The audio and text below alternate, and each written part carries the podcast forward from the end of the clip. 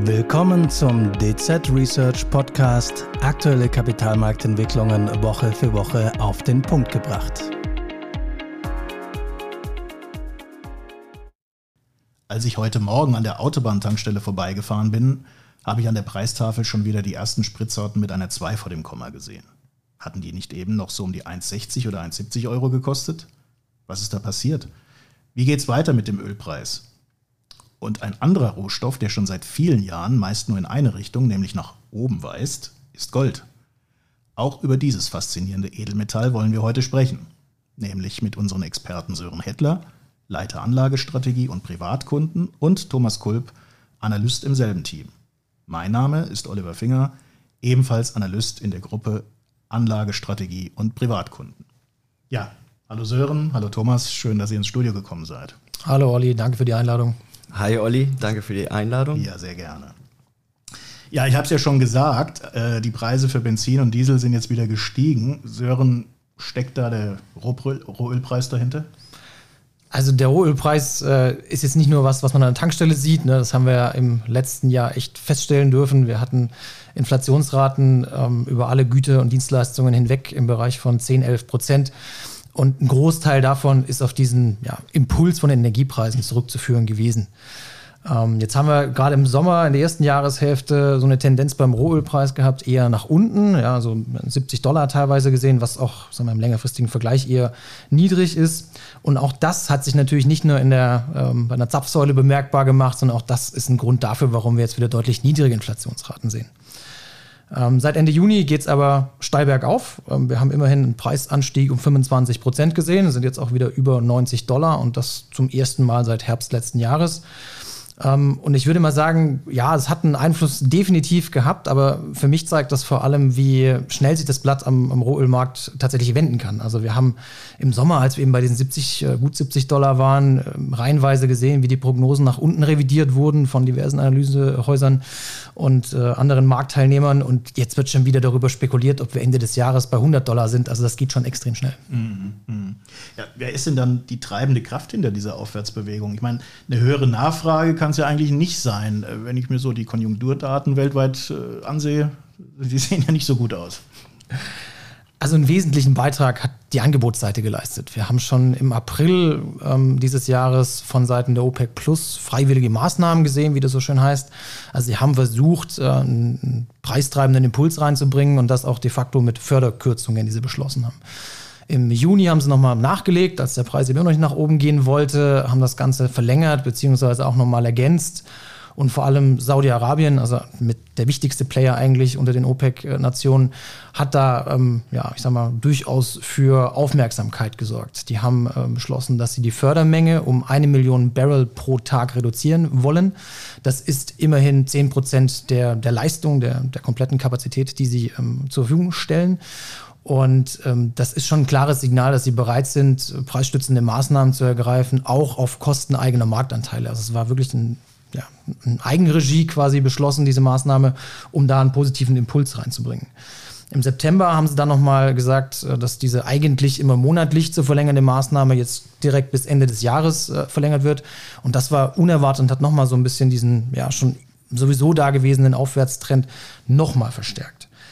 Ähm, Russland flankiert das Ganze mittlerweile, war auch so ein bisschen unglaubwürdig im Sommer, tun sie was, tun sie nichts, aber mittlerweile haben die auch klargestellt, dass sie die Fördermenge um 300.000 Barrel pro Tag reduzieren wollen. Das ist nicht ganz so viel wie Saudi-Arabien, aber jetzt auch nicht wenig. Ja, und auch nochmal ein klares Signal, dass man was tun will.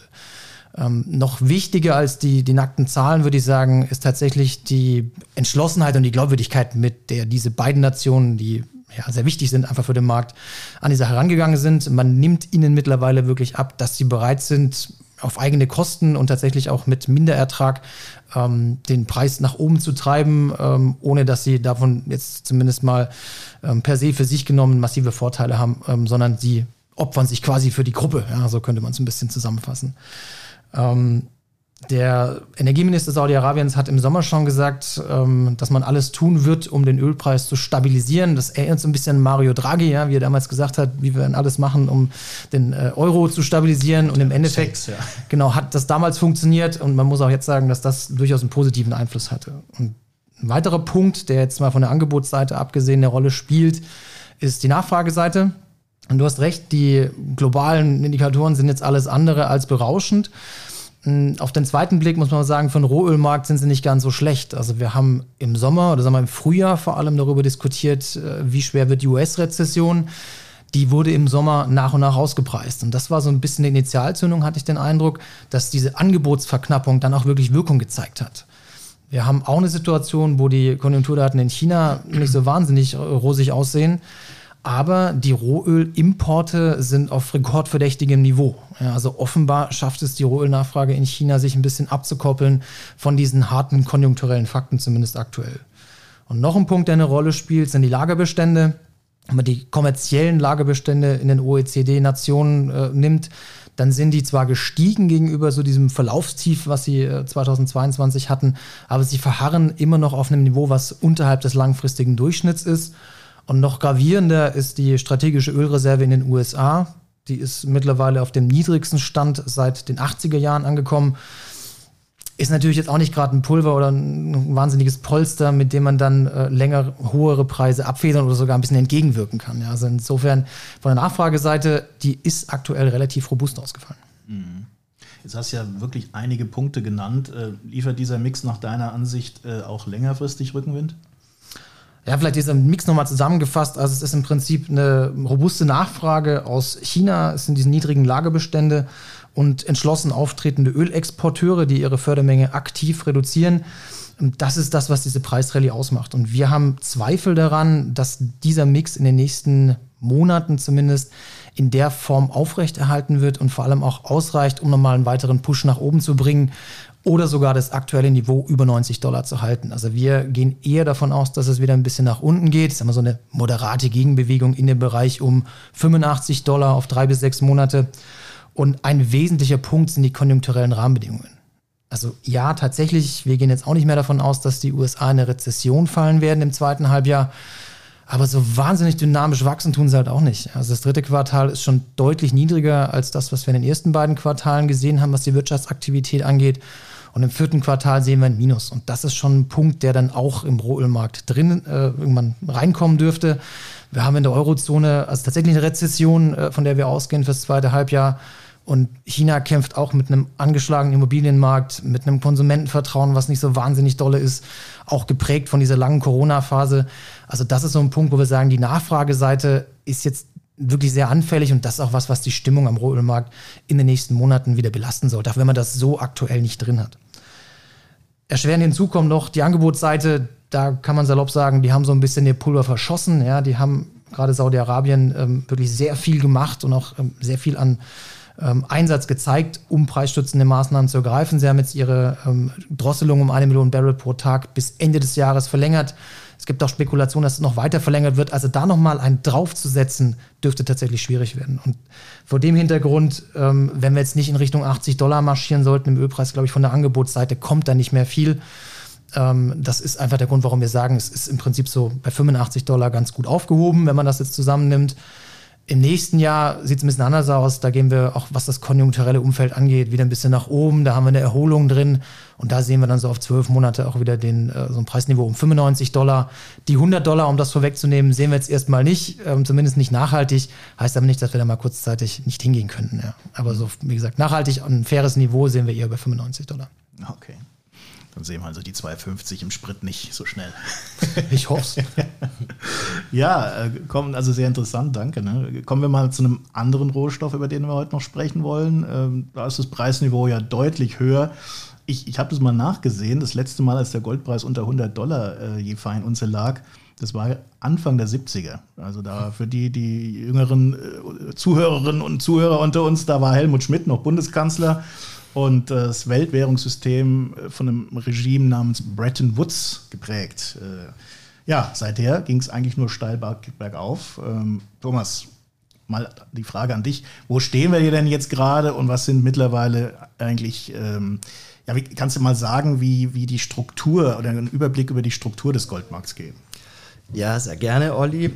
Fangen wir mal mit dem Angebot an, welches im Wesentlichen aus der Minenproduktion besteht also wirklich aus neu gefördertem Gold. Und dieser Anteil liegt am Gesamtangebot oder dieser Anteil belauft sich auf etwa 75 Prozent. Also es ist auch wirklich der größte Teil des Gesamtangebots. Die restlichen 25 Prozent bestehen aus sogenanntem Recycling-Gold. Ähm, dieses gelangt wieder auf dem Weltmarkt aus der Rückgewinnung von Altgold aus quasi nicht mehr handelbaren Produkten. Und ähm, tatsächlich ist China seit einigen Jahren der größte Minenproduzent, äh, gefolgt von Russland, Australien und Kanada. Aber die Gesamtproduktion hat sich in den letzten 10 bis 15 Jahren nicht wirklich groß verändert. Also sie ist stetig gewachsen, aber relativ langsam. Ähm, beispielsweise, also im Jahr 2011 ähm, war die Produktion von Gold 3 Millionen Tonnen, ähm, also weltweit. Und zwölf Jahre später, nee, elf Jahre später, 2022, äh, waren es 3,5 Millionen. Also klar, da gibt es ein Wachstum, ein stetiger, also einen stetigen Wachstum, aber der ist ähm, relativ gering. Ähm, das bedeutet oder das führt ein bisschen dazu, dass die Angebotsseite etwas anders, anders als bei Öl, wie es Sören gerade erklärt hat, äh, weniger ausschlaggebend ist für den kurzfristigen Verlauf des Goldpreises. Also dieser wird hauptsächlich von der Nachfrageseite getrieben. Und äh, ja, die Nachfrage teilt sich in vier Segmenten auf, nämlich in der Schmucknachfrage, äh, dann gibt es die Nachfrage in der Industrie und Technik, äh, auch als Investment, also der Kauf von Goldmünzen und Barren, aber auch von Gold-ETFs als Wertanlage und nicht zuletzt ähm, äh, die Zentralbank-Nachfrage. Ähm, diese, also die Zentralbanken behalten oft Gold in ihren Bilanzen aus Gründen der Diversifikation und äh, auch zum Beispiel zur Stützung der Währungsstabilität und der Notenbankautonomie. Mhm. Das ist noch ein bisschen historisch gewachsen, ne? Damals der Goldstandard, ein bisschen was haben sie noch übrig, ein bisschen was über Bretton Woods dazugenommen. Genau. Ja, ja, ja. Mhm. Ja, ein paar Treiber hast du ja jetzt schon genannt. Ähm, wie hat sich denn das, das gelbe Edelmetall eigentlich in den letzten Wochen und Monaten so entwickelt? Genau, also die Nachfrage ist ja eben der also der ausschlaggebende Faktor, wenn es um den Goldpreis geht. Und es gibt unterschiedliche Treiber für diese Nachfrage ähm, und somit weitestgehend für den Preis. Äh, diese sind hauptsächlich drei. Einmal die Höhe der Zinsen, die aktuell am Markt herrschen. Denn äh, je höher der risikolose Zinssatz auf dem Markt ist, desto unattraktiver wird das unverzinste Gold für Anleger. Dann ähm, auch die Stärke des Dollars. Und äh, dann ist auch noch die allgemeine Verunsicherung in der Wirtschaft und den Finanzmärkten sehr wichtig, denn äh, Gold gilt weiterhin als Safe Haven bei Krisenzeiten und auch als äh, Absicherung gegen Inflation. Und man sieht in den, in den, letzten Monaten, dass diese Faktoren tatsächlich auch den Goldpreis ähm, bestimmt haben. Äh, beispielsweise im März, als die Bankturbulenzen stattfanden. Da stieg der Preis erstmals seit langer Zeit über die 2000 Dollar Marke je Feinunze und seitdem verläuft der Kurs relativ deutlich invers zu den Renditen amerikanischer Staatsanleihen mit langjährigen Laufzeiten. Äh, das heißt, in den letzten Monaten hat der Kurs wirklich äh, in dem Bereich von 1900 bis 1950 Dollar geschwankt, je nachdem, was Notenbanker, vor allem in den USA und in Europa, äh, in Bezug auf das Ende des Zinserhöhungszyklus gesagt und auch getan haben. Mhm. Also je höher die zehnjährige, zehnjährige Treasury-Rendite, desto niedriger der Ölpreis, zumindest mal in der Spanne. Hm? Äh, der Goldpreis. Meine ich ja. Korrekt. Weil ähm, Gold wird ja nicht verzinst und äh, die Performance ist auch, ähm, sagen wir mal, bescheiden im Vergleich zu Aktien beispielsweise, jetzt auch in der längeren Frist, sodass auf jeden Fall ein in Anführungszeichen risikoloser Zinssatz eines äh, zehnjährigen US Treasuries äh, attraktiver ist als Gold, wenn die Zinsen hoch sind. Mhm. Ja, die spannendste Frage kommt natürlich wie immer zum Schluss. für all die Zuhörerinnen und Zuhörer, die die Tresore voll haben. ähm, ja, wie sieht es denn aus mit den Perspektiven? Also wo gehen wir denn jetzt hin in den nächsten Monaten? Ja, also das wird wirklich äh, davon abhängen, wie sich die US-amerikanische Wirtschaft und damit auch die Renditen von langlaufenden Staatsanleihen entwickeln. Wenn es der US-Wirtschaft wirklich gelingt, ein Soft Landing äh, herzuzaubern, wonach es auch danach aktuell sieht, ähm, nach Einschätzung unserer Ökonomen und Ökonominnen, dann wird es eine Zeit lang wahrscheinlich keinen Rückenwind für, äh, für Gold geben, da also ein Soft Landing an sich bedeutet, es gibt keine Rezession, aber die Zinsen bleiben weiterhin hoch. Und das ist eigentlich eine schlechte Kombination für, für den Goldkurs. Den Gold freut sich auf Rezessionen, äh, da es als Safe Haven agiert und äh, auf niedrige Zinsen. Und das wäre im Falle eines Soft Landings nicht der Fall, sodass kurz- bis mittelfristig der Preis um die 1900 Dollar äh, schwanken müsste oder dürfte. Und äh, sollte es aber doch noch zu einer äh, starken Rezession kommen, dann gibt es natürlich Aufwind. Wenn wir jetzt aber davon auf, auf, ausgehen, dass es so, einen Soft Landing gibt, dann ähm, müssten wir erstmal abwarten, bis es Anzeichen für Zinssenkungen im Verlaufe des neuen Jahres gibt, äh, damit Gold etwas äh, davon profitiert. Okay.